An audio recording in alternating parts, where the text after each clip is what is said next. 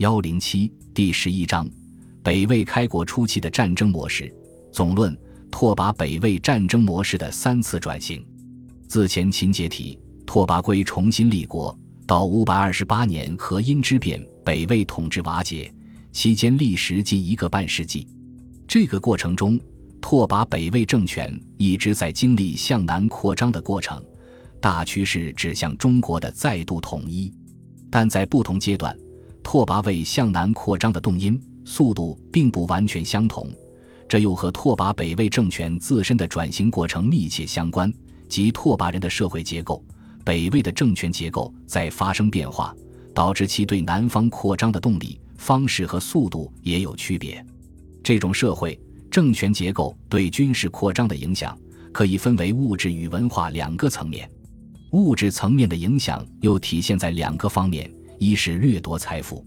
北魏政权从早期到中期，拓跋圭到拓跋宏时代，为劫掠财富而发动对外战争的动机比较明显；二是政权支持战争的手段及战争动员方式。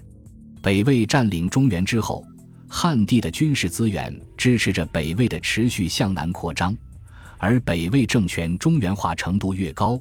可以利用的中原军事资源也越多。文化层面，在北魏政权早期，统治者尚保留着较多塞外游牧族的生活方式和文化心态，将南朝看作非我族类的他者，对南朝的通史或者战争也多受好奇心驱使。而在魏孝文帝汉化改革之后，北魏统治者已经把自己看作中原文化的正统。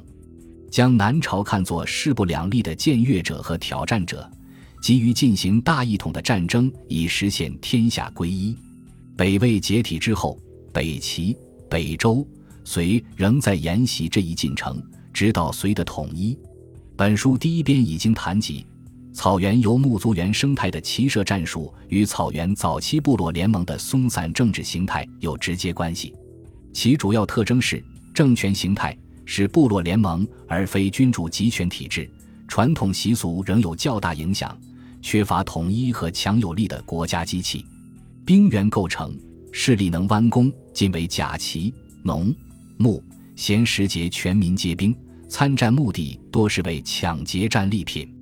单兵战术以骑马射箭、骑射为主，极少采用骑兵冲击作战。集体战术以游击、袭掠为主。极少采取正面作战，这些特征在西汉时的匈奴帝国最为典型。但在中原骑兵探索出冲击战术之后，游牧族仅凭骑射已经无法与中原对抗。所以，东汉至魏晋时期，塞外游牧族在与中原的合作与冲突中，开始学习汉地的集权政治模式，以便能够推行骑兵冲击战术。当然。战术转型并非游牧族政治走向集权化的唯一目的。到西晋末，才由内迁的匈奴、羯胡彻底实现了这个转型，建立起汉化的君主集权政治体制，同时实现了骑兵的冲击战术转型。崛起较晚的拓跋鲜卑，则要在更短的时间内完成这一政权结构和战术形态的转型，和十六国多数政权类似。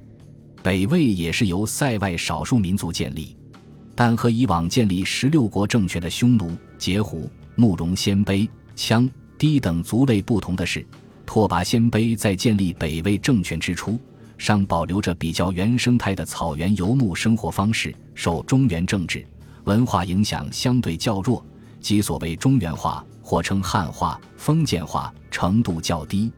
在其统治中原的百余年时间里。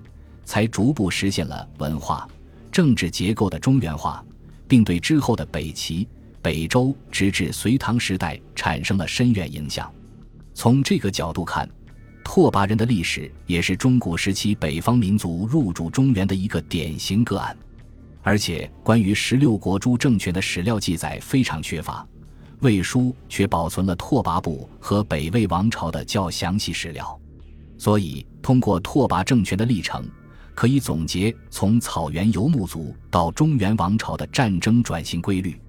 本编将拓跋魏战争形态划分为三个转型阶段：第一次转型发生在从草原时期到占领中原之初，早期战术形态以骑兵为主，需要经历从骑射到冲击的战术转型。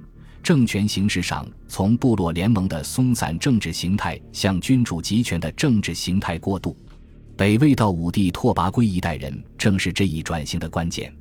第二次转型发生在对中原的长期占领中，兵种形态上，组建和使用步兵，总结大兵团持久战、攻坚战经验；政治形式上，强化基层政权的控制力，深化对汉地居民的统治。以便利用中原的财富、人力等军事资源，进行中原传统形式的战争。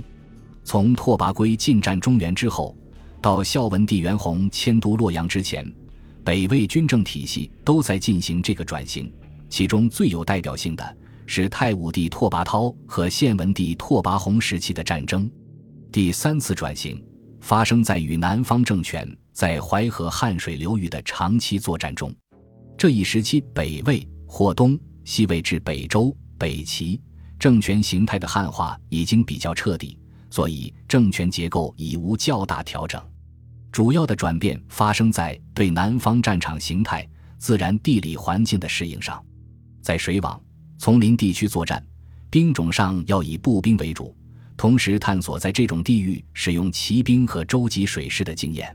地理因素方面，要适应涉渡。浮渡江河、架设浮桥、开掘或修筑堰坝等工作，直至组建大规模舰队，适应长江中的正面水战。从袁弘迁都中原，直到北魏灭亡，魏军都在进行这一阶段的适应和转型。北魏灭亡后，东西魏和北齐、北周政权依然在进行这一过程。当然，东魏、北齐和西魏、北周的军政模式不尽相同。但大趋势则类似，直到隋灭陈完成统一。下面对拓跋北魏的三次转型动因进行讨论。本集播放完毕，感谢您的收听，喜欢请订阅加关注，主页有更多精彩内容。